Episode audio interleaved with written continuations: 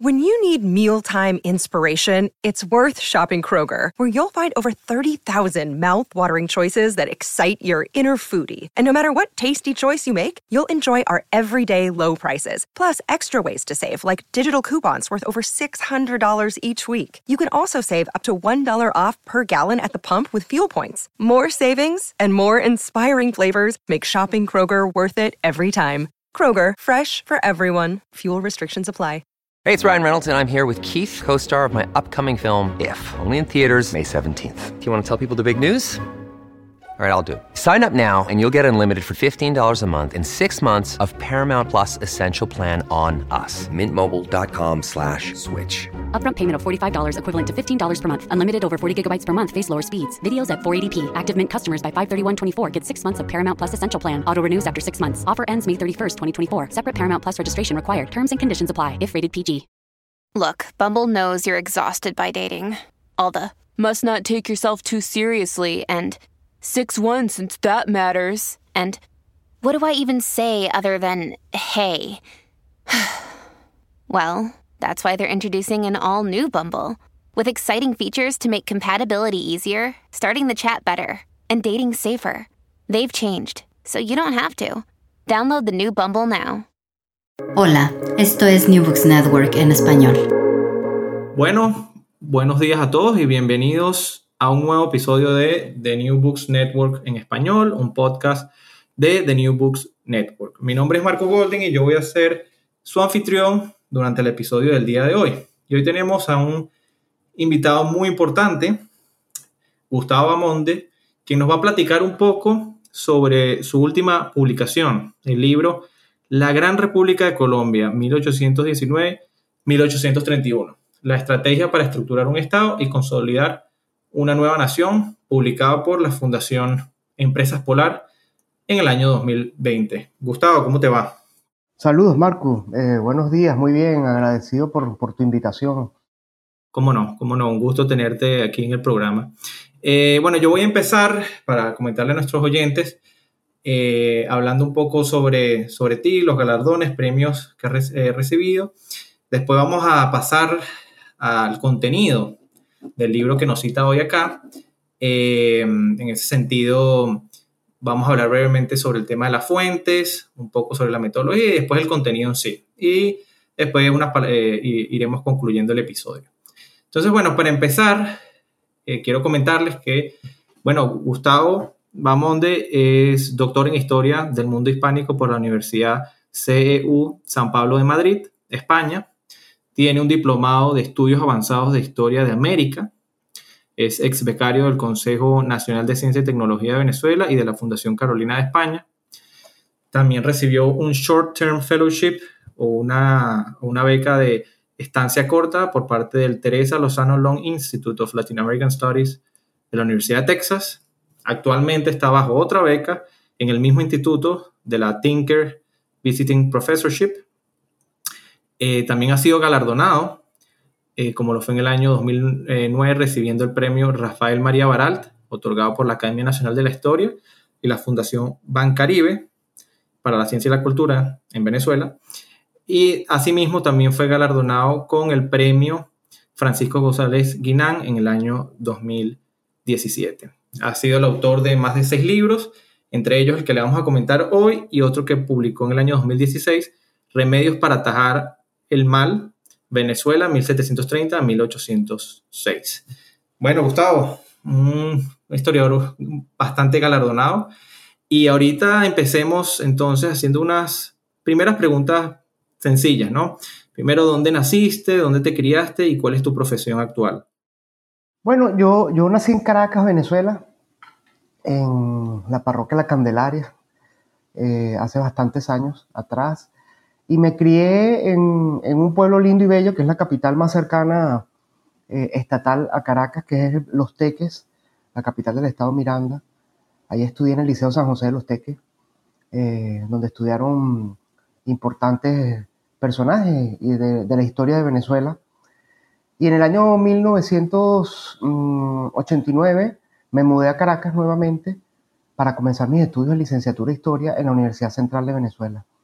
Desde esa época he vivido en Caracas estudié en la Universidad Central de Venezuela durante 10 eh, años, eh, más de 10 años, porque hice dos eh, pregrados, Derecho, soy abogado y soy licenciado en Historia. Posteriormente estudié en la Universidad Católica Andrés Bello, una maestría de Historia de Venezuela en Montalbán. Y mi vida profesional he dedicado entre la investigación y la docencia. He sido profesor en varias universidades de Caracas, en la Universidad Católica Andrés Bello, profesor invitado en la Universidad Monte Ávila, en la Universidad Metropolitana también. Eh, actualmente soy profesor de la asignatura Teoría y Método de la Historia en la Universidad Central de Venezuela, en la Escuela de Historia. Y he sido profesor también de posgrado y doctorado en varias universidades de Venezuela. Eh, la investigación no la he abandonado, los historiadores nos, nos manejamos en esos dos planos, la docencia y la investigación. Ambas se nutren mutuamente y producto de ese trabajo de investigación, desde mi época de estudios de pregrado, licenciatura, he hecho un trabajo eh, intenso de archivos eh, que he dejado, por cierto, en los últimos años, motivado a, viajes que he tenido que realizar, fundamentalmente en, el archivo, la hemeroteca eh, y la biblioteca de la Academia Nacional de la Historia. Soy individuo de número de la Academia Nacional de la Historia, sillón D y en el Archivo General de la Nación, otro reservorio documental importantísimo de nuestro país que eh, valoro mucho. Durante mis estudios en España, a partir del año 2005-2006, eh, hice una maestría en el Consejo Superior de Investigaciones Científicas de Madrid y estudié eh, formalmente dos titulaciones académicas en España, un diplomado de estudio avanzado, como tú muy bien leíste, y un doctorado. Y mi trabajo de investigación lo hice fundamentalmente en la Hemeroteca Nacional de Madrid, en la Biblioteca Nacional y en el Archivo General de Indias en Sevilla, España. Es decir, que me he dedicado pues, a la investigación a la docencia durante mi, mi, vida profesional y fundamentalmente he estudiado el proceso de la independencia de Venezuela y Hispanoamérica entre el siglo XVIII y comienzos del siglo XIX. Muy bien, Gustavo. Gracias por bueno, esa semblanza. Eh, y en ese sentido quería preguntarte, bueno, ¿por qué elegiste eh, la profesión de historiador? Bueno, además de la, de abogado, pero lo, que nos eh, reúne hoy aquí es el tema de tu investigación eh, desde un punto de vista histórico, digamos. ¿Qué fue, mm, por qué elegiste la profesión de, historiador? ¿Qué fue lo que te llamó de la historia y cómo llegaste al tema de investigación de tu libro?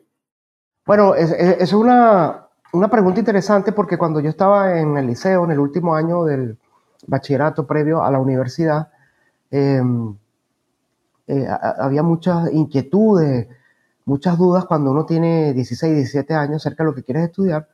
Pero a mí siempre me gustó mucho la, lectura, la, investigación, conocer qué es lo que había ocurrido en el pasado. Sin embargo, este, familiares, amigos me decían en Venezuela, de hace 30 años atrás, este, no estudies eso porque te vas a morir de hambre, no estudies eso porque hay pocas opciones de trabajo. Sin embargo, eh, salí asignado en la Escuela de Historia de la Universidad Central de Venezuela y comencé a estudiar historia cuando tenía 17 años de edad. Y mm, desde esa época pues me he dedicado a la historia. Si bien también soy abogado, este, no he ejercido plenamente como sí lo he hecho en el campo de la investigación histórica.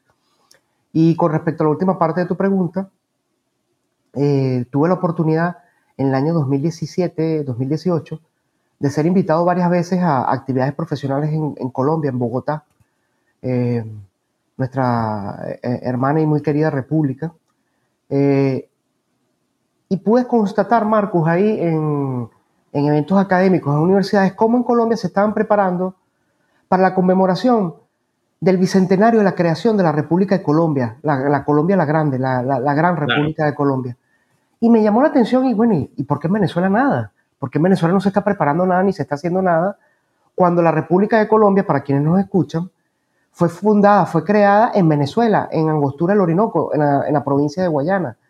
Y los principales líderes y promotores del proceso, un grupo importante de ellos, no todos, eran de origen caraqueño, eran de origen del, territorio de lo que fue la Capitanía General de Venezuela. Entonces, esa duda de por qué en Colombia sí estaban preparando el evento y en Venezuela no, me llevó a, a, los archivos, me, llevó a esta investigación que tomó más de tres años.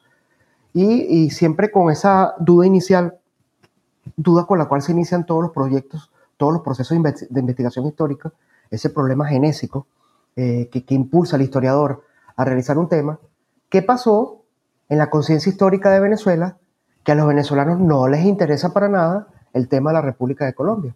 Y para confirmarte eso, por ejemplo, quien, quien revise Twitter, hace cuatro días atrás, el día 17 de diciembre, la mayoría de los amantes de la historia de Venezuela conmemoraban, era un año más de la muerte del libertador de Venezuela y de, Colombia, de la Nueva Granada, Simón Bolívar, pero poca gente o casi nadie hacía mención de que es una fecha también, el 17 de diciembre, cuando se creó la República de Colombia en el año 2019. Entonces, esa preocupación de por qué se borró de la conciencia histórica de los venezolanos esos 11 años de historia en que fuimos una gran república, fuimos uno de los proyectos más interesantes de conformación de una mancomunidad, de un Estado grande, de un Estado poderoso, una república colosal, como lo han definido algunos en América Latina, a los venezolanos del presente no les interesa el tema. Por, eso fue que me, me introduje en esa investigación.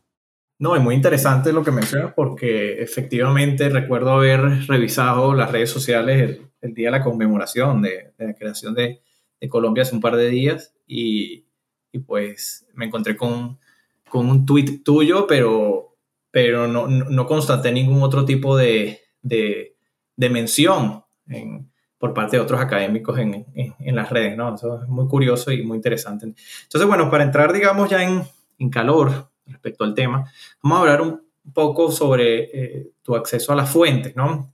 Yo eh, constato que en el libro, em, el libro se concentra en, archivos personales como institucionales, ¿no? Y entre ellos se observa una importante colección de fuentes derivadas de individuos pertenecientes o vinculados a la Gran Colombia, especialmente aquellos provenientes de los territorios de las actuales Venezuela y Colombia, ¿no? Eh, ¿Hay algunos otros archivos que te hubiesen gustado consultar o que te hayan faltado consultar para esta investigación? Y si es así, ¿por qué? E-, esa pregunta es interesante porque cuando uno se acerca a fundamentalmente los temas de históricos que te interesan, por lo general los especialistas en esta disciplina acceden al mismo a través de la historiografía, es decir, acerca de lo que ya se ha escrito sobre el tema. Ahí pude revisar autores colombianos, estadounidenses, venezolanos, ecuatorianos, y mm, el primer paso lo di en el Archivo General de la Nación en Bogotá, en Colombia, en el año 2017. Eh, eh, pude investigar en el Archivo eh, Nacional, el, Archivo General de la Nación en Colombia, donde hay una inmensidad de, fuentes, pero les, confieso que para mí fue difícil la investigación, ya que yo llevaba unas fuentes iniciales, unos registros de fuentes que, que, que, se habían hecho y se habían catalogado en Venezuela en los años 60 y cuando llegamos, cuando llego al Archivo General de la Nación en Colombia, eh, esta, esta anécdota es interesante. Resulta que el archivo había sido modificado y esas, esas cotas, eh, eh, esas asignaturas que yo llevaba no existían. Es decir, que había perdido mi trabajo. Me, me, tocó enfrentarme este, a la, al archivo con la ayuda pues, de, los, de los profesionales que trabajan ahí en el Archivo General para enfrentarme con, con la información.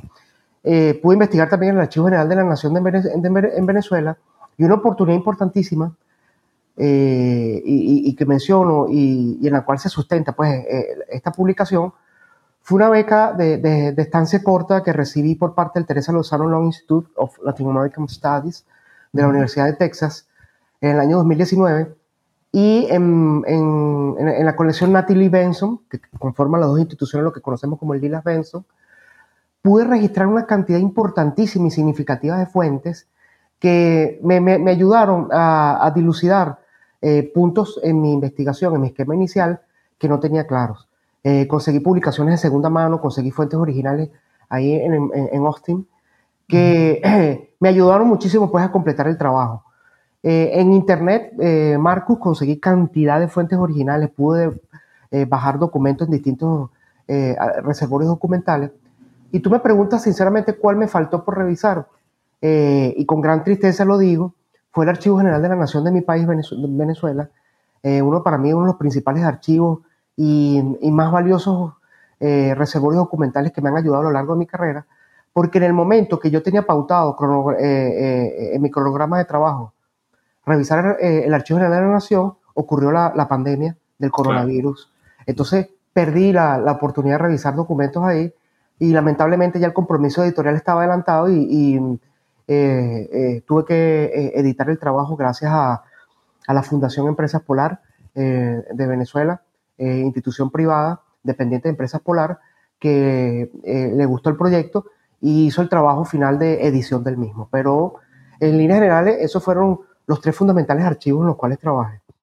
Claro, y entonces, bueno, diríamos que en cuanto a los obstáculos que pudiste haber enfrentado eh, para el acceso de, eh, para la realización de esta investigación y de arqueo archivístico, habría sido uno, bueno, la sorpresa que te conseguiste en el archivo en, Bogotá con el tema de las cotas, ¿cierto? Y, y, y, por otro lado, bueno, los propios obstáculos que enfrentaste en el Archivo General de la Nación en, en Caracas por el tema de la pandemia. Eh, ¿Hubo algún otro obstáculo, enfrentamiento, eh, sí, digo, obstáculo que, que, con el que tuvieses topado?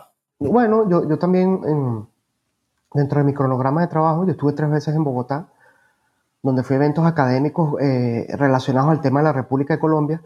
Ahí pude compartir ideas con colegas especialistas en el área, eh, colegas de México, de Colombia, de Ecuador, y pude aprovechar e investigar en los archivos. Eh, me, faltó mencionarte también, Marco, gracias a la continuación, por la pregunta que sirve de continuación a la anterior, en, el, en la biblioteca Luis Luis Ángel Arango del Banco de la República de Colombia. Ahí, conocí, ahí conseguí unas valiosas fuentes también que me sirvieron para el trabajo. Pero otra de las dificultades fue que mi cronograma de trabajo tenía pensado viajar a Sevilla, España también, para revisar eh, información importante que está en el Archivo General de Indias en Sevilla, ya que en el portal de, en el portal de, registros españoles, PARES, como se le conoce, un portal a quienes los interesados pueden acceder a través de la página del Ministerio de Cultura de España, no todos los documentos eh, del Archivo General de Indias están digitalizados al momento, a esta fecha. Eh, por lo tanto, yo eh, revisé y conseguí en, el catálogo digital información importante, pero producto de la pandemia eh, fue, fue imposible viajar a España este, para investigar, ya que estaban cerrados los accesos a, a, a los suramericanos. Ok, perfecto. Gustavo, para ir cerrando un poco esta sección de fuentes, hay dos preguntas más que quisiera realizarte. Una es, en el transcurso del libro, tengo la percepción de que, digamos, la, la mayoría de, de las fuentes eh, provienen, como, como comentábamos, de, los territorios actuales eh, de Venezuela y Colombia y de, los sus respectivos archivos actuales. Eh, mi pregunta es, en términos de, fuentes, mi percepción es que Quito, que es, digamos, la, otra gran parte que conformó la Gran Colombia, no tiene un peso similar en la narrativa, tanto como en las fuentes. ¿Cómo, ¿Cómo, pudiésemos explicar esto? Eso sería una primera pregunta. Y en segundo lugar, bueno, en general, ¿qué tipo de fuentes eh, primarias son las que eh, usaste o empleaste para esta investigación? Bueno, eh, con respecto a la primera parte, es interesante porque la incorporación de Quito, de la presidencia de Quito al proceso, ha generado muchas muchas muchas polémicas historiográficas. Aquí en Austin he participado en dos eventos relativos al tema de Colombia y la posición de, de los historiadores ecuatorianos interesantes sobre el tema. Eh, yo accedí fundamentalmente a, las fuentes de origen, vamos a llamarlas ecuatoriano, a través de dos publicaciones eh, de la Academia Nacional de la Historia de Ecuador que conseguí en, el, eh, en, la colección de la Natalie Benson en Austin, en la Universidad de Texas, pero también en documentos de primera mano, fuentes primarias que mm, pertenecieron a la República de Colombia, porque eh, hay que hacer un esfuerzo, vamos, eh, en retrospectiva. Ecuador y Colombia y Venezuela son nombres actuales.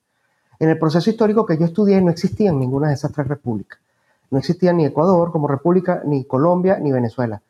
Fueron tres antiguas jurisdicciones de la provincia de la Nueva Granada que se integraron. Por lo tanto, el origen de las fuentes no necesariamente tiene que ser físicamente de esos territorios que conocemos actualmente como, como, como estos tres países. ¿A qué me refiero? Por ejemplo, Quito, la presidencia de Quito, era una jurisdicción dependiente del virreinato del Nuevo Reino de Granada. Por lo tanto, eh, mucha información que estaba en Bogotá era información relativa a Quito, porque administrativa y jurídicamente, judicialmente, dependían de Santa Fe, el Nuevo Reino de Granada, que era la capital de la jurisdicción monárquica española. Por lo tanto, yo sí manejé fuentes de, de, esa zona. Sin embargo, tal vez en el discurso, y eso lo aclaro muy bien en varias notas de pie de página, cuando toco el tema de la incorporación de la presidencia de Quito, es porque no, es que haya sido menos importante, eh, para nada. E, e, ese no es el, propósito pues, del discurso que yo planteo. sino que la incorporación de la presidencia de Quito a, a, a, lo que fue la República de Colombia todavía genera polémica. En su momento generó polémica. Quien vea las actas de debate del, del Congreso de Villarrosario de Cúcuta ver, eh, eh, leerá varias intervenciones de, de, algunos diputados de cómo se quiere incorporar a Quito cuando Quito no tuvo presencia en el Congreso de Guayana eh, de, de, Santo Tomás, donde se crea la, la, la provincia de Guayana, la, la, República de Colombia, perdón.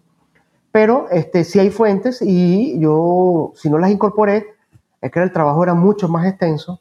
yo, yo, pensaba hacer un trabajo de casi 500 cuartillas, pero este, la editorial me, redujo, entonces eh, fue, un comprimido y hubo que hacer una selección. Eh, la segunda parte de la, de la pregunta, Marcos, perdón que se me... No, era el tipo, el tipo de fuentes eh, que, que, más empleaste en, en, tu Fuentes primarias. Sí. Este, fuentes primarias, que, que, es una fuente primaria, es la que se origina durante el mismo proceso histórico y es la que no está interpretada por una segunda persona. Utilizo muchas fuentes oficiales de la época, muchos comunicados oficiales, eh, informes de diplomáticos, de viajeros. Hablando de eso, por ejemplo, del origen de la fuente, tengo una fuente que conseguí que un alumno, eh, José Gregorio Maita, lo menciono aquí, me la facilitó de Venezuela, una fuente publicada en Inglaterra, en Londres, de un viajero británico que fue edecán del Libertador Simón Bolívar. Es decir, que también dentro de la fuente podemos decir que hay fuentes británicas que, eh, la, la, cito. Y también fuentes de segunda mano, porque me interesó en varios capítulos eh, respetar y presentar al lector, porque eso es un trabajo que debe hacer un historiador también, quienes primero, antes que tú, quienes primeramente han interpretado, han evaluado y han, hecho eh, propuestas interpretativas acerca del tema. Entonces cito a, cuatro o cinco autores, entre ellos un autor estadounidense eh, reconocido como es David Bushnell, que fue uno de los primeros que trató el tema de la República de Colombia, vivió en, en la República de Colombia, y otros autores colombianos que han hecho una labor interesante interpretando el proceso. Entonces, podemos decir que fundamentalmente son fuentes primarias, casi un 75-80%, y fuentes de segunda mano en un 20%. Sí, no, y sin duda es importante lo que mencionas respecto a las fuentes secundarias, porque en el libro eh, lo logras de una manera muy clara ubicar tu contribución dentro de lo que ya otros historiadores han dicho al respecto, y además un gran esfuerzo el que, el que realizas de síntesis, porque como bien dice, bueno, este, este este tema da para muchas páginas más, muchas cuartillas más, eh, pero en, unas 200 páginas, eh, de manera bastante concisa, pues aborda no solamente eh, los ideales, la creación, el desarrollo y la disolución de la Gran Colombia. ¿no? Y, bueno, yo creo que es un esfuerzo encomendable y es lo que se estila, por lo menos aquí en el mundo anglosajón, publicar cada vez libros más cortos. Eh, y concisos, ¿no? De alrededor de 200, 250 páginas, ¿no? Entonces, bueno, para seguir avanzando, vamos a hablar brevemente sobre la metodología. Yo te voy a hacer una pregunta abierta. Sencillamente, ¿qué metodología, conceptos o marco teórico empleaste para estructurar tu libro? Cuando se habla, hablamos de metodología para eh, abordar un proceso de investigación histórica, para quienes nos escuchan, eh, esencialmente hay que trabajar con eh, eh, la heurística y la hermenéutica, que, es el método esencial de trabajo histórico. ¿En qué consiste eso? El trabajo de recolección, de compilar y seleccionar fuentes a través de las cuales podemos obtener, datos, que es, la informa, que es un dato, es una información que nos interesa, para la que nos hemos planteado, y la hermenéutica es la interpretación, la explicación de esos datos. Esa es la metodología que debe usar cualquier historiador para abordar este, un proceso de investigación de un objeto de estudio del pasado. Eso, eso fue lo que hice, recopilé datos, recopilé fuentes, obtuve datos y traté de hacer interpretaciones, explicaciones acerca de lo mismo. Es decir, contestarme, contestarme preguntas. ¿Qué significó eso? ¿Por qué ocurrió eso? Primeramente, ¿qué fue lo que ocurrió? ¿Cuál era el propósito? Eh, un ejemplo para quienes nos escuchan, eh, que, es el capítulo 1 del libro, ¿no? es la primera parte. La República de Colombia, como se afirma, fue una invención de Simón Bolívar, fue un capricho del libertador. No hubo precedentes históricos previos. Y ahí me contesto de que sí, sí hubo este, y, intentos iniciales de crear una gran entidad político-administrativa en el norte de lo que es el hemisferio suramericano que tuviese el nombre del descubridor del continente americano para los europeos, eh, Cristóbal eh, Colón. Entonces, eh, esa fue la metodología que, que, apliqué, la heurística y la, hermenéutica. Y con respecto a los conceptos, que es algo muy importante que tú planteas, tomo categorías de análisis que ya plantearon algunos historiadores. sobre todo en, un capítulo interesantísimo, uno de los propósitos de la creación de la República de Colombia, además de consolidar la independencia de, de estos territorios, de la autoridad monárquica, reuniendo recursos militares para derrotar a, las últimas fuerzas militares que se encontraban en pie de guerra en estos espacios, era crear o desarrollar, mejor dicho, las relaciones diplomáticas necesarias para que en aquel momento la comunidad internacional apoyara diplomática y políticamente a esta república que se estaba gestando independiente en los campos de batalla.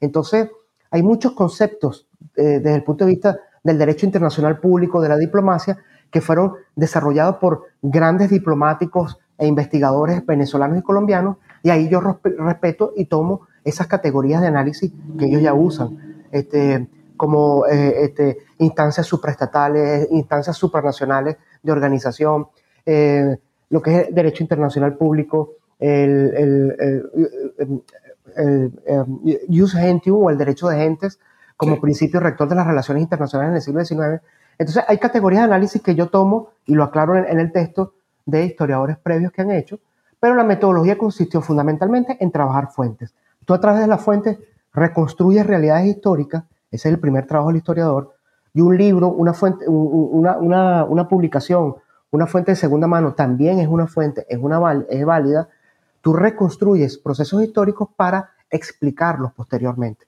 ¿Cuál es uno de los aportes míos en ese trabajo de, de hermenéutica, de interpretación, es rechazar a través de una propuesta interpretativa que hago un capítulo interesante que se llama Colombia después de Colombia.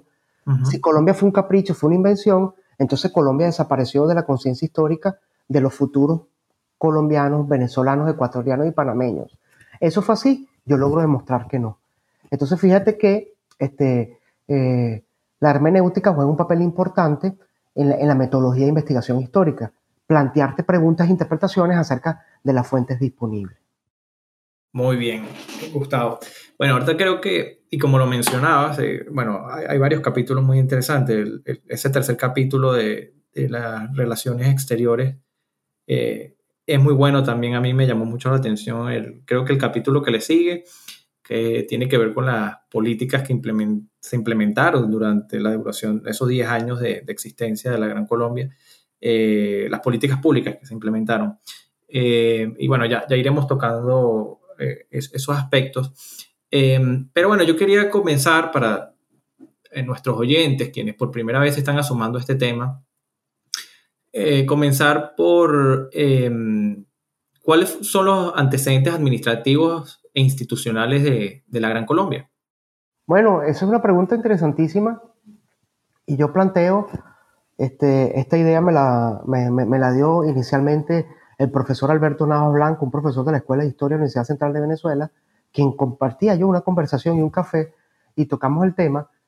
El precedente inmediato, más inmediato de lo que fue territorialmente, eh, administrativamente, es decir, lo que es una jurisdicción político-administrativa, es el virreinato del nuevo Reino de Granada, creado por el monarca Felipe V este, en, en 1719 17, 19, e, ese virreinato del nuevo reino de Granada, cuando uno lee la Real Pragmática del monarca español, se proponía integrar bajo la autoridad política y militar de un solo funcionario, es decir, de un virrey, unos territorios que iban desde la costa del Mar Caribe, imagínense, quienes nos escuchan, eh, configuren en su mapa, en su mente un mapa del norte de Sudamérica, o si tienen cerca desde lo que es la costa del Mar Caribe, la isla de Trinidad, la península de Paria, la isla de Margarita, la costa de lo que es Venezuela o Costa Firme, como la llamaban los españoles, eh, frente al Mar Caribe, con extensiones, lo que es Cartagena de India, estribaciones a Centroamérica, con el istmo de Panamá y costas en el Pacífico, con lo que es la costa pacífica de lo que es la República de Colombia, Guayaquil y estos territorios del Ecuador. Imagínense esa república inmensa, república colosal, como se definió en una tesis aquí en, la Universidad de Austin, en Texas, una tesis doctoral, que, que, que era estratégico para los españoles, era un territorio vital para mantener la seguridad de sus posesiones en, en Sudamérica. Toda esa costa que les he descrito tenía fortalezas militares, eh, tenía puertos seguros para hacer navegación, el comercio, e internamente había una red, imagínense ustedes, de, canales fluviales representados por ríos como el Amazon, el, Orinoco, perdón, el río Magdalena, la cuenca del Casanare, del Meta, además de las riquezas minerales que había en, de perlas, de, esmeraldas en, Nueva Granada, recursos ganaderos que había en los llanos orientales, lo que es la Nueva Granada y en Venezuela, en, la capital general de Venezuela, esa gran, eh, vamos a llamarla eh, provincia, jurisdicción, los españoles quisieron organizarla en una jurisdicción que se llamó el Virreinato Nuevo Reino de Granada. Esa, esa, esa, entidad fracasó en su proyecto. El monarca dijo que no se lograron los objetivos eh, que se habían propuesto, sobre todo de contener el contrabando, pero en la década de 1730 nuevamente fue reinstalada el Virreinato de la Nueva Granada. La República de Colombia, en muy, muy, muy, mucha, muy, muy, vamos a decir casi que un 95%, copia esa, esa jurisdicción político-administrativa española monárquica para que sea el territorio de la República de Colombia. Entonces, ese es un precedente político-administrativo de lo que fue la República de Colombia. Muy bien. Eh, y otra cosa que quisiera preguntarte, Gustavo, en ese, sentido, por lo menos, digamos, en el imaginado, en, el, en, el, en, el, pensar popular, eh, se, se, atribuye, como, como bien lo mencionabas al comienzo de la entrevista, eh, la República Colombia eh, bueno, criticando eso un poco también, como un capricho de Simón Bolívar. ¿no? Entonces a la cabeza cuando se piensa en la República de Colombia, la Gran Colombia, se piensa en Simón Bolívar como su gran creador intelectual. Sin embargo, en tu libro tú, eh, muestras que tuvo muchos padres este proyecto. ¿Quién o quiénes fueron los principales exponentes de Colombia y en tu opinión, quién consideras que fue el mejor exponente y por qué? Esa pregunta es interesante porque eh, como tú dices, los imaginarios colectivos, en las conciencias colectivas de, las naciones, eh, tendemos a crearnos eh, caudillos, próceres, que son los pilares fundamentales pues, de nuestras naciones. Es un proceso normal, natural, en todas las naciones modernas del mundo contemporáneo. Entonces, se le quiere achacar a Simón Bolívar, el padre de nuestra independencia, el libertador de Venezuela, el libertador de la Nueva Granada, eh, eh, la, autoría única y exclusiva o, peor aún, que, fue un capricho personal, una ambición política, como lo han definido algunos historiadores, con quienes difiero, de este proyecto. Simón Bolívar toma un proyecto que ya había avanzado, un proyecto que ya había sido propuesto eh, en lo que les comento por Felipe V.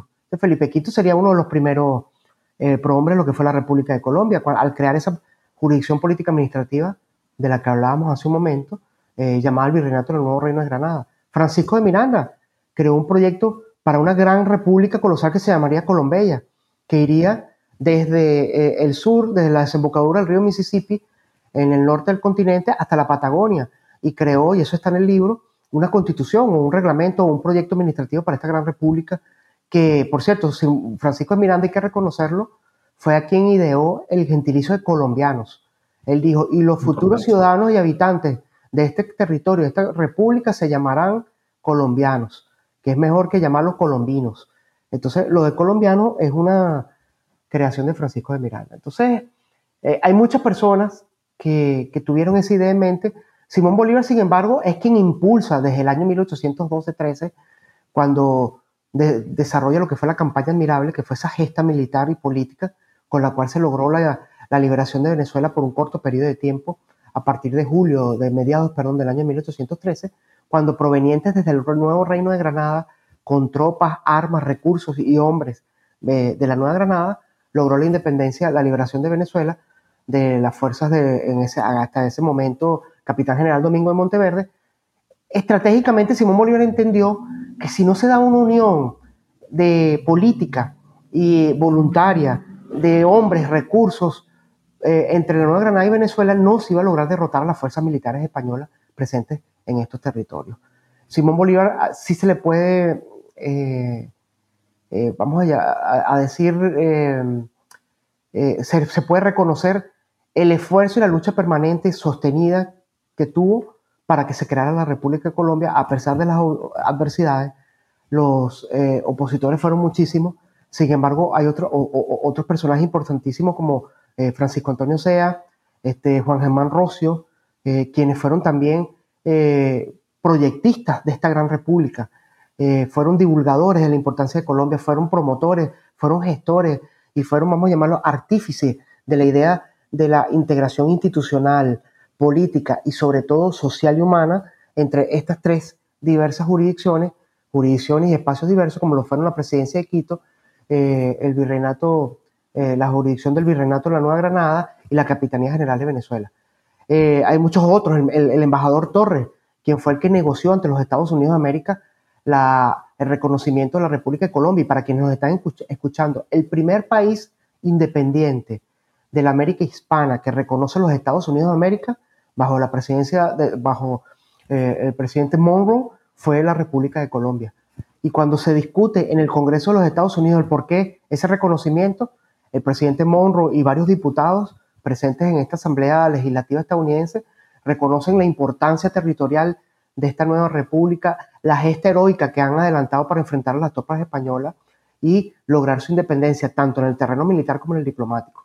Sería largo, pues, eh, hacer un listado de quiénes fueron todos los, los, eh, los, defensores de la República de Colombia, pero ahí también hay que reconocer a, a, al gran mariscal de Ayacucho, Antonio José de Sucre, uno de los principales líderes militares que logró la consolidación en el territorio de la República de Colombia, Rafael Urdaneta, quien llegó a ser presidente de la República de Colombia, eh, defensor de la Unión Colombiana, sea lo que sea, a pesar de las diferencias históricas que hay y las posiciones encontradas por esos nacionalismos, eh, para mí, sin fundamento que existen en el presente, Francisco de Paula Santander, vicepresidente de la República, claro. que, que muchos lo llaman que fue traidor del libertador, pero sin embargo su labor administrativa y gerencial fue importantísima para mantener económicamente la República de Colombia. Entonces, serían muchos hombres y mujeres que habría que mencionar que dieron su vida y eh, apostaron por la consolidación de esta gran república. Así es, y, bueno, con eso, bueno, se da a entender que esto fue un proyecto colectivo y no, no de unas eh, personalidades particulares, ¿no? Eh, en ese sentido, Gustavo, yo quisiera hablar un poco de ese sentimiento o esa creación de nacionalidad, de ese sentimiento de nacionalidad colombiana que empieza a emerger acá. Pero antes de hacerte esa pregunta para, para nuestros oyentes, ¿no? aquellos que no, no, estén tan familiarizados, quisiera brevemente que, que, nos comentaras un poco, antes de entrar en, en este tema de, de, este sentimiento nacional del que quiero hablar un poco, cuáles fueron, digamos, los principales hitos eh, en, fundacionales de la República de Colombia, eh, mencionarlos brevemente para que la gente lo tenga en, su mapa mental, por ejemplo, está evidentemente el Congreso de Angostura, el de Villa de Rosario, también luego más, mucho más adelante hacia el final la Convención de Ocaña. Eh, si nos podrías brevemente mencionar cuáles son esos principales puntos cardinales eh, que nos permiten entender este proceso gran colombino. Bueno, son varios y, varios de tipo político y militar eh, que sería importante que la gente estuviese presente, eh, los interesados en el tema. Primero, la instalación en el mes de febrero del año de 1719 del Congreso de Angostura, en la, en la, en la ciudad de Angostura, el Orinoco. Este congreso fue el que sancionó el, 19, el 17 de diciembre del año de 1819 eh, la creación de la República de Colombia esa fecha es importante, ¿no? La, instalación el 15 de febrero del año 19 del Congreso de Angostura y el 17 de diciembre de ese mismo año cuando se sanciona la eh, ley fundamental de la República de Colombia. Hay un hecho, un, hito importante. En el mes de agosto eh, del, año de 1819, eh, previo a eso, la batalla del puente Boyacá. Esa batalla es fundamental ya que las tropas libertadoras, las tropas eh, neogranadinas y, colombianas eh, y venezolanas unidas, juntas, eh, cruzaron el páramo de Pisba y lograron derrotar a la tercera división comandado por el, brigadier José María Barreiro. Y con esa batalla se logró capturar la capital de la, del, virreinato de la Nueva Granada, una posición monárquica, y a raíz de ese hecho de armas se dieron las condiciones políticas, las condiciones logísticas y militares para la sanción de la ley fundamental de la República de Colombia. Ya no había enemigos, vamos a llamarlo, eh, en, una franja del territorio importante y había una conexión geográfica, es importante con estos temas, siempre hacer la conexión con, la geografía, con, los mapas, con, los territorios, porque se desplazaban a través de los ejes fluviales Orinoco, Casanare, Meta, eh, con lo que era la jurisdicción o los territorios la jurisdicción del nuevo Reino de Granada. Eh, en el mes de mayo del año 1821 se reúne el Congreso Constituyente de la República de Colombia en Villarrosario del Cúcuta. En octubre de ese año 1821 se sanciona este, y se promulga la Constitución de la República de Colombia. Eso es un hecho, un hito fundamental. Hay muchas fechas importantes en el año 21, 22 y 23, cuando se sanciona eh, la ley de, instrucción, la ley, vamos a llamarla de, educación, la ley de libertad de prensa, que son hitos fundamentales porque se crea una república moderna, una república basada en principios liberales que este, eh, eh, era un modelo, vamos a llamarlo como adelantado para la época. Se tomaron las ideas de vanguardia del momento para crear una colosal república y el propósito para quienes nos escuchan en el fondo de los proyectistas de la República de Colombia era equipararse y superar a los Estados Unidos de América como la principal república del continente americano. Ese era el propósito, superar a los Estados Unidos en capacidades económicas, en territorio, en potencialidades geográficas, en traer inmigrantes de, de, Europa, de otros continentes para desarrollar este país, para desarrollar esta gran república. Muy bien. La, la Convención de Ocaña, en el año 28, eh, que fue uno de los últimos intentos por mantener unida a la República de Colombia, eh, uno de los factores fundamentales que incidieron en la separación, en la disolución de la República, fueron las dificultades económicas. Un país que nació en guerra y vivió una gran parte de su existencia eh, bajo un conflicto armado eh, sangriento que consumió los recursos del Estado. Entonces fue un, Estado que no tuvo recursos económicos para mantenerse, para funcionar.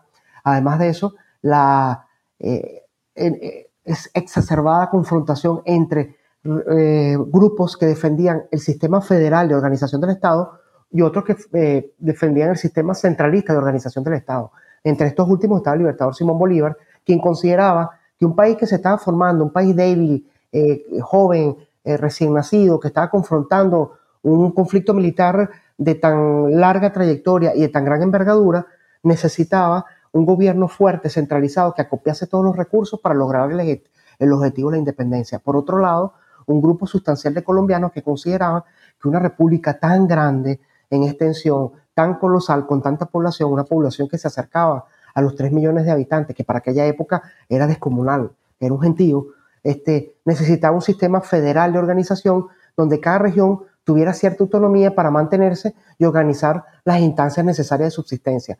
Ese conflicto explotó pues en la, Convención de Ocaña, el año 28, y en el año 30, es otra fecha fundamental, es cuando se sanciona, se reúne y se sanciona la eh, constitución del Congreso Constituyente de Valencia y es cuando Venezuela, la jurisdicción de Venezuela, eh, eh, la, provincia de Venezuela, el departamento, perdón, de Venezuela, se separa de la República de Colombia. Es la primera gran separación, aunque la República de Colombia existió hasta el mes de noviembre de 1831.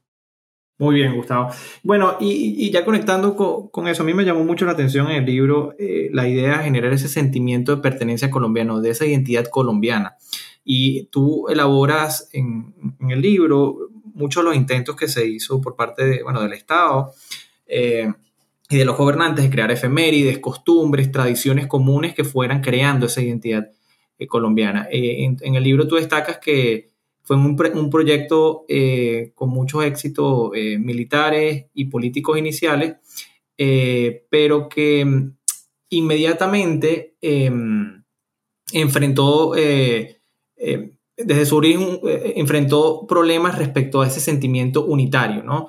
Em, en tu opinión, ¿tú consideras que hubo un sentimiento unitario eh, inicial o, duradero que se fue resquebrajando o fue un proyecto impuesto por unas élites militares y políticas que compartían esa visión unitaria, pero sin mayor respaldo de élites locales o de respaldo de otros sectores populares? Bueno, tendría que eh, contestarte, y no, quiero ser ecléptico para quienes nos escuchan, ni, lo uno ni lo otro, pero todo, todo a la vez. Eh, eh, hay parte de lo que has planteado que, es así. Existían, por ejemplo, yo he participado en varios eventos y se ha demostrado que existían relaciones naturales históricas desde el siglo XVI, para quienes nos escuchan, desde el siglo XVI existían relaciones naturales e históricas entre los habitantes de las provincias del Nuevo Reino de Granada y las provincias de Guayana, las provincias de, Barinas, eh, eh, Maracaibo, Pamplona, La Guajira, había una comunicación fluida y permanente entre grupos humanos de esas jurisdicciones. Eh, ¿Qué ocurre, por ejemplo, ahorita el presente? ¿A dónde han ido la mayoría de los exiliados venezolanos en esta crisis económica, política, social que vive mi país? un alto porcentaje de los más de 6 millones de venezolanos que han salido de Venezuela han ido a la República de Colombia, porque hay una relación natural. Entonces, cuando se crea y, se, propone la creación de esa gran nación, yo la definiría como me, faltó, ah, y, les confieso, agregarlo en el libro, es una propuesta de una nación incipiente, una, un germen de nación, para que nos entendamos, era como una semilla de, una, nación que se estaba creando, porque para quienes nos escuchan, ese es un tema al que me he dedicado los últimos años y es el tema que estoy trabajando, este, de la mano de unos teóricos acerca de este tema, eh, que ya desde hace muchos años han adelantado el mismo. Ese es el trabajo que estoy haciendo por, eh, ahorita en, el, Teresa Lozano Long, en el Instituto de Estudios Latinoamericanos de la Universidad de Texas. La nación contemporánea, la nación que nosotros conocemos, las naciones son creadas, las naciones son inventadas. Las naciones no existen por naturaleza propia.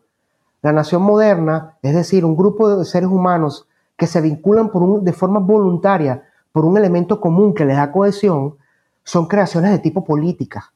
Surgen tanto en Europa como en África, como en Asia, eh, como en América, las, las naciones contemporáneas modernas surgen a partir del siglo XVIII, del siglo XIX, con los procesos de independencia. este es un tema debatido, Marcus, entre antropólogos, sociólogos, politólogos, psicólogos sociales, pero las naciones se crean, son producto de un proyecto político. Nosotros queremos crear una nación que ocupe determinado territorio y que se llame de tal manera. Por ejemplo, Francisco de Miranda es el primero que escribe a finales del siglo XIX a un grupo de personas y les dice, nosotros seremos venezolanos. Francisco de Miranda es el primero. Y hay, un texto interesantísimo para quienes nos escuchan del arzobispo de Caracas, en ese momento de Venezuela, perdón, Narciso Coliplat, y, le escribe al rey y dice, ellos hablan de una ficticia nación venezolana que no existe. Porque ¿cuál era el concepto, el gentilicio que, existía en la época? Era el concepto de patria, pater solis, es decir, el suelo de mi padre, de, de donde yo era. Y cuando ustedes lean los documentos de la época, podrán corroborar, no, mi patria, Maracaibo, mi patria, Cumaná. Es decir, que era, era, era, era una visión o una concepción localista de tu origen. Las naciones modernas tratan de integrar algunas veces a la fuerza, algunas veces voluntariamente, a distintas colectividades. Y de eso se trata el proceso de conformación de las repúblicas independientes de Latinoamérica. Si usted le pregunta a alguien que vivía en la, Patagonia por allá, tú eres chileno, no, no sentía una vinculación con algo que se llamaba Chile. Este, Si tú le preguntas a, alguien de Cumaná si, tenía algún tipo de sentimiento, de vinculación con alguien de Cuenca o de Guayaquil, te, te van a decir que eras un loco. ¿De qué estás hablando? ¿no? Entonces, las naciones son creaciones modernas que surgen a, raíz, como tú lo acabas de definir, de una élite, de un grupo político que tiene ese proyecto de crear una nación, y eso implica un trabajo, Marcos, eso implica un proyecto. Crear escuelas, crear una bandera, crear unos símbolos, crear un escudo, crear un himno, un himno nacional. Cuando nosotros, yo, yo que soy apasionado del fútbol, y cuando veo los mundiales de fútbol, ¿cuál es el momento para mí más emocionante? Cuando salen los dos equipos y tocan el himno nacional. Y tú entonces ves la integración, por ejemplo, cuando tocan el himno de, por ejemplo, de Rusia, Rusia que tiene más de 400 naciones internas y, más de 500 lenguas internas y dialectos. Entonces, fíjense que la, nación es una creación moderna y eso fue lo que trataron de hacer los proyectistas de Colombia. Crearon manuales de historia, una nación tiene que tener una historia propia. Crearon manuales de geografía, una nación tiene que tener su propio territorio, su propio saber con qué recursos cuenta. Eso está en el libro y es uno de los capítulos interesantes para quien lea el libro. Crean un, crean un manual para el ciudadano. Está el manual que, yo lo cito ahí de el ciudadano colombiano. ¿En qué debe creer y cómo debe comportarse el nuevo ciudadano? Fíjense todo lo que implica crear una nación. Crear fiestas. Hay que celebrar fiestas para recordar nuestros hitos históricos. La batalla de Boyacá, la, la batalla de Carabobo, eh, la, unión la, reunión del Congreso de Villarrosario de Cúcuta, este, una lengua, eh, reforzar la lengua, se crean sociedades literarias en Colombia. Fíjense todo lo que implica institucionalmente crear una nación. ¿Que se llegó a cuajar la nación colombiana? Yo creo sinceramente que no, tal vez no. Y, digo tal vez porque todavía me genera dudas, porque fue como decía, una nación germinal, incipiente. que se estaba iniciando, al igual que los Estados Unidos de América, al igual que España. ¿Qué más, qué más nación y creación de España que se está desmembrando? En Cataluña, eh, en Euskadi, se quieren separar de España porque no se sienten integrados ni lingüísticamente ni culturalmente con algo que se llama España, que fue una creación de los reyes católicos en el año 1492. Pero fíjate que tienen un himno en común, eh, un equipo de fútbol común, que si se separan no van a volver a ganar el mundial. Entonces, es un tema, es un tema actual, Marco, no es algo de hace 200 años. Crear las naciones, las naciones, y, para quienes me escuchan, y esto lo dicen los teóricos, una, una nación se crea por un proyecto político de una élite, eso es completamente cierto. Muchas veces es fácil crear una nación porque hay vinculaciones de tipo antropológico, culturales, que facilitan ese proceso.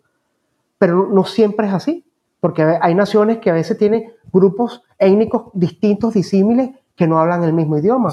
Para una muestra, Bélgica. Bélgica está en una disyuntiva ahorita porque tiene balones y, flamencos que hablan idiomas distintos. Y la unidad e integridad de esa república, de ese reino, es el rey que existe.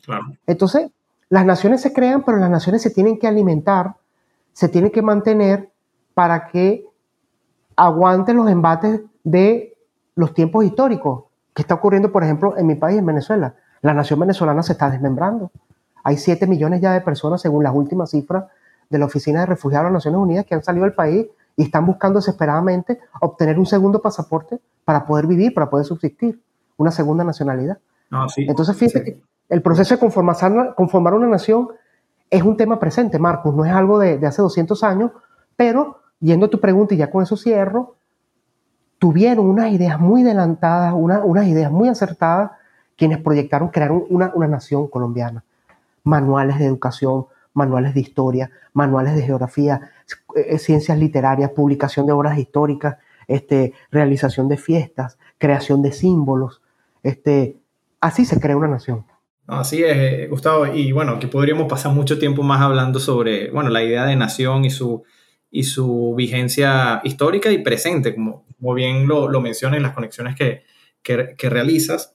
Eh, sin embargo, bueno, en el tiempo que, que, no, que nos queda, me gustaría hablar de aquellos, de aquellos aspectos que a mí personalmente me, me llamaron más la atención de tu libro, porque generalmente la aproximación eh, hacia la Gran Colombia viene, da mucho por, lo, por el tema militar y los grandes hitos políticos, ¿no? Y eso, pues, eh, aquellos que están un poco familiarizados con la Gran Colombia lo, lo pueden tener en su, en, su mapa mental. Sin embargo, esas otras partes que tú tratas, que a mí me parecieron muy eh, eh, esclarecedoras, eh, son las que me gustaría que le dedicáramos un poco más de tiempo, que son realmente el, primero la, labor en cuanto a relaciones, relación exterior, política exterior de, la Gran Colombia, qué acciones e innovaciones institucionales, digamos, realizó la, la Gran Colombia durante este breve periodo de existencia y otra pregunta eh, está relacionada con las propias políticas públicas que se adoptaron durante esos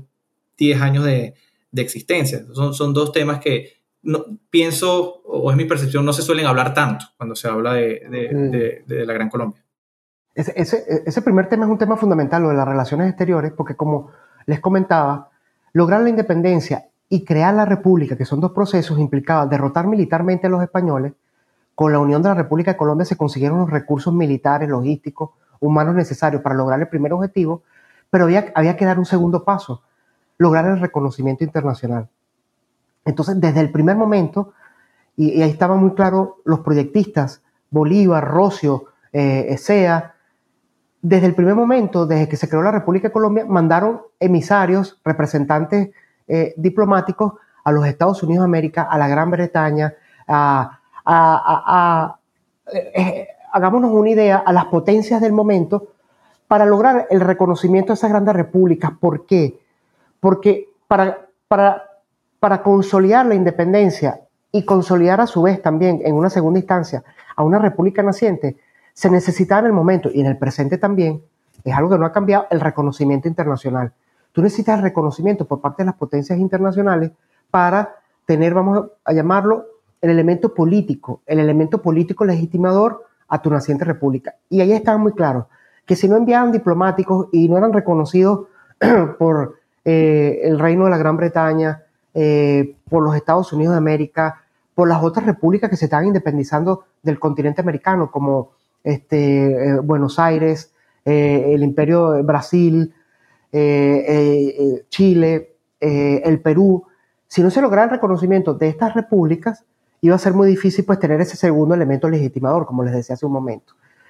Pero no se quedó ahí solo Simón Bolívar y sus líderes ellos entendieron, y tal vez, como han dicho algunos estudiosos del tema, viendo eh, y, desarrollando lo que fue el sistema de confederación de las ciudades helénicas eh, eh, durante las guerras del Peloponeso en la, antigua Grecia, ellos propusieron, y para mí es lo más novedoso, instancias de unión supraestatales y supranacionales para lograr defender y consolidar la independencia que se estaba gestando en ese momento. ¿A qué me refiero? Ellos entendieron que Centroamérica por un lado solo, México por un lado eh, solo, aislado, Colombia por un lado sola, aislado, eh, Chile aislado por su lado, Perú aislado, Buenos Aires aislado, no iban a lograr consolidar la independencia. ¿Por qué? Porque se esperaba en cualquier momento, y esto es importantísimo para este tema histórico, que no lo dicen los libros, esto hay que meterse en la prensa, que fue otra de las fuentes que trabajé mucho una, fuente primaria. Yo me revisé gran parte de la fuente de la época. Se temía y se esperaba, Marco, un contraataque de los españoles en cualquier momento, que iba a venir desde Cuba a Puerto Rico. Entonces se, esperaba que llegara una flota de centenares de barcos con más de 15.000, 20.000 hombres que iban a reconquistar esto, esto otra vez, estos territorios, a nombre del rey de España, Fernando VII, quien ya se había integrado, reintegrado al trono en el año de 1814 en Madrid, en España.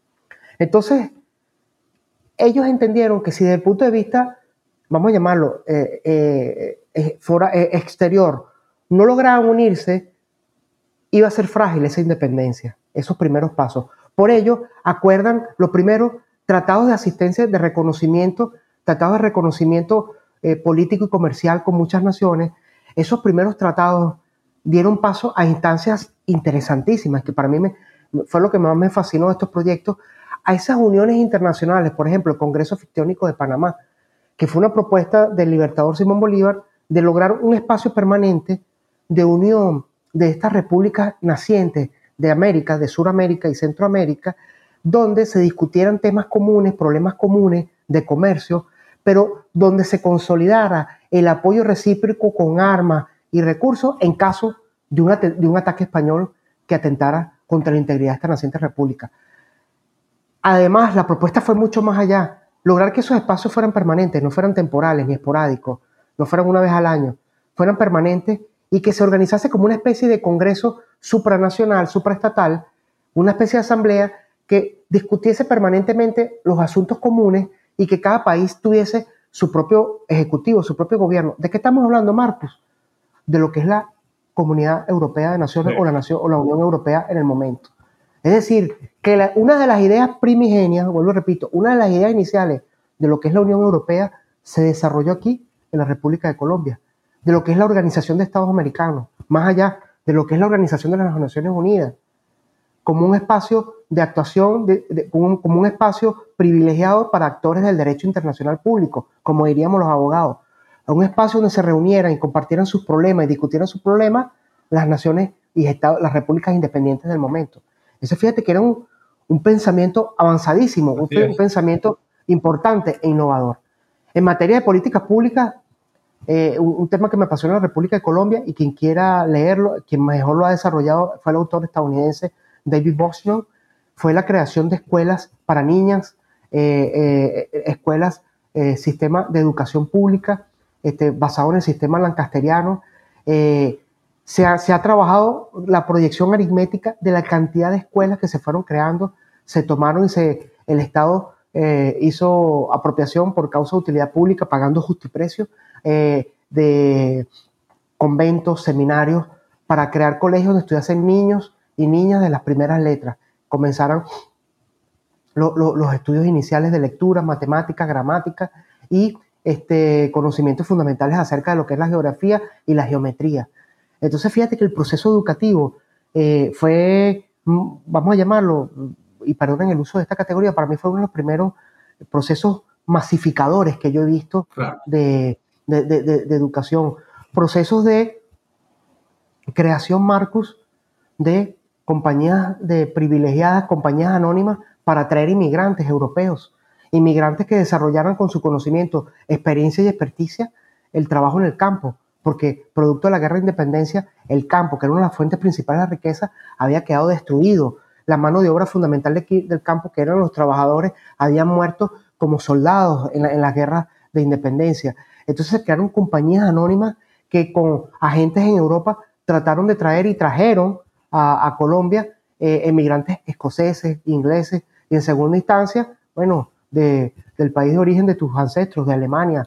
Marcos trajeron eh, este, eh, especialistas en el campo. Entonces, en Colombia, a pesar de del poco tiempo de duración que tuvo la Gran República, y escúchese bien, y repito, para quienes están escuchando este, este trabajo que estás haciendo, una república que más de la mitad de su existencia estuvo en guerra, combatiendo, sacando hombres, gastando la mayoría del presupuesto en comprar armas, alimentos para las tropas.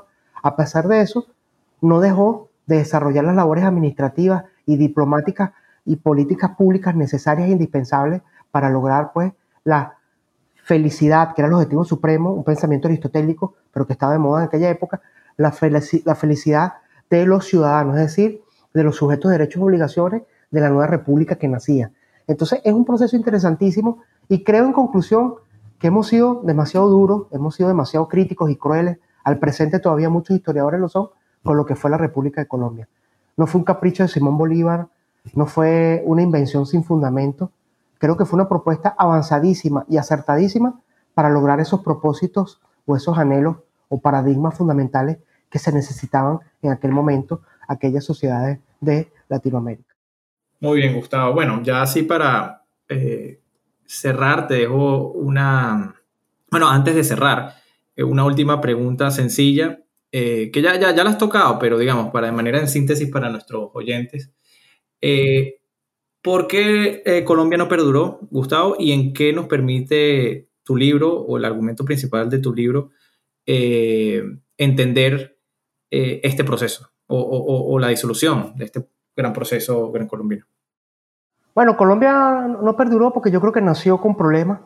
Eh, fue un parto doloroso y había, vamos a llamarlo vicio de origen, porque es una república que nace en guerra, es una república que nace contando con un territorio que no poseía, porque cuando se lee lo que es la ley fundamental de Colombia, eh, sancionada por el Congreso eh, Constituyente de Venezuela en Angostura, el 17 de diciembre del año 1819, se establece que se crea una república con los territorios de la Capitanía General de Venezuela y el Virreinato de la Nueva Granada, que incluía la presidencia de Quito. Y era mentira, pues ese territorio estaba en manos de los españoles. Entonces, eh, nace con un vicio de origen, vamos a llamarlo así, pero bueno, soñar no cuesta y, los proyectistas soñaron. A ese territorio se les unió pues la, la jurisdicción de Panamá voluntariamente en el año 1821.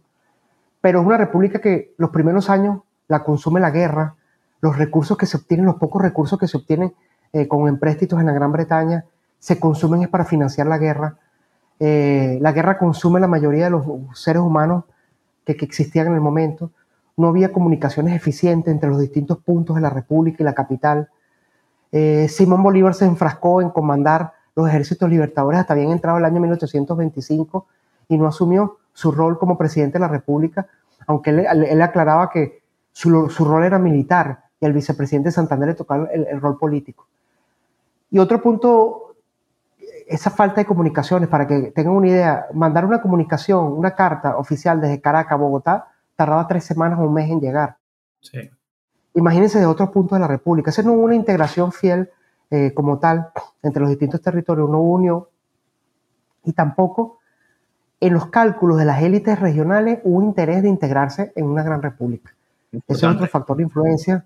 Eh, las élites regionales tenían sus cálculos, sus proyectos, sus objetivos propios y formar parte de una gran eh, nación con todos estos ideales que hemos descrito este, no, no fue compartido por, por, por, por, muchos colombianos en el momento y eso se ve en la, en la lucha política que, que se gestó en, en, en, los senos del Congreso de Colombia que se reunía anualmente entre un bando centralista y otro bando eh, federal.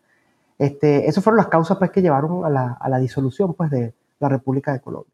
Muy bien, Gustavo. Bueno, ya entramos en la parte, en la última parte del episodio del día de hoy y bueno, sencillamente quería eh, preguntarte cuáles son tus siguientes proyectos y publicaciones y en qué otras actividades académicas importantes te encuentras involucrado actualmente.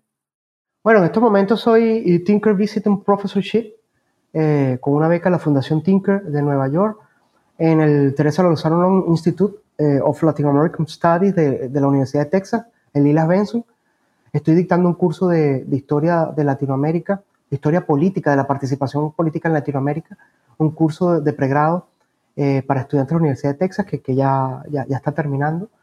Eh, eh, aprovecho mi estancia aquí en Austin, en Texas, para seguir adelantando una investigación sobre la conformación de la nación moderna y contemporánea en el mundo occidental. Es un tema que quiero abarcar no solo América, sino Europa también. estoy aprovechando las fuentes que, que he conseguido en el Natalie Benz. Eh, también tengo un proyecto profesional, bueno, que he conversado mucho contigo, Marcus. Eh, tengo que reconocer pues el apoyo eh, desde el año 2019 que he estado aquí de Marcus Golding, gran amigo, quien hemos compartido y conversado mucho en estas jornadas aquí en Austin.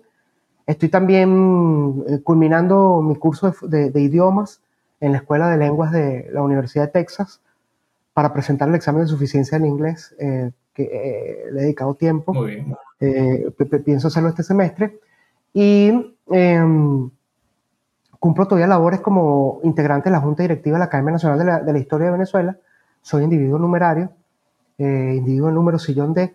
Y la Academia Nacional de la Historia en este momento Venezuela está haciendo una labor colosal de rescatar físicamente los espacios de la academia, digitalizar a través de una fundación eh, privada los archivos, eh, que eh, un, sector de los archivos que están disponibles en la Academia de la Historia y tener al día los boletines de la Academia Nacional de la Historia. He publicado varios artículos en estos boletines de la Academia, donde se muestra pues las tendencias historiográficas, los intereses historiográficos del momento. mi propósito es estar un tiempo más aquí en los Estados Unidos de América, en corto plazo, para completar el idioma que para quienes me escuchan, si son jóvenes, eh, estudiantes le doy esa recomendación. Siempre es necesario una segunda y tercera lengua para quienes aspiran a ser historiadores, ya que es un recurso necesario e indispensable para el desarrollo profesional. Entonces, esta estancia aquí en Texas me ha ayudado en ese aspecto. Estoy haciendo muchas lecturas en inglés, libros de historia de los Estados Unidos, de Texas y de la expansión hispano, eh, hispánica aquí en, lo que fue el norte de América.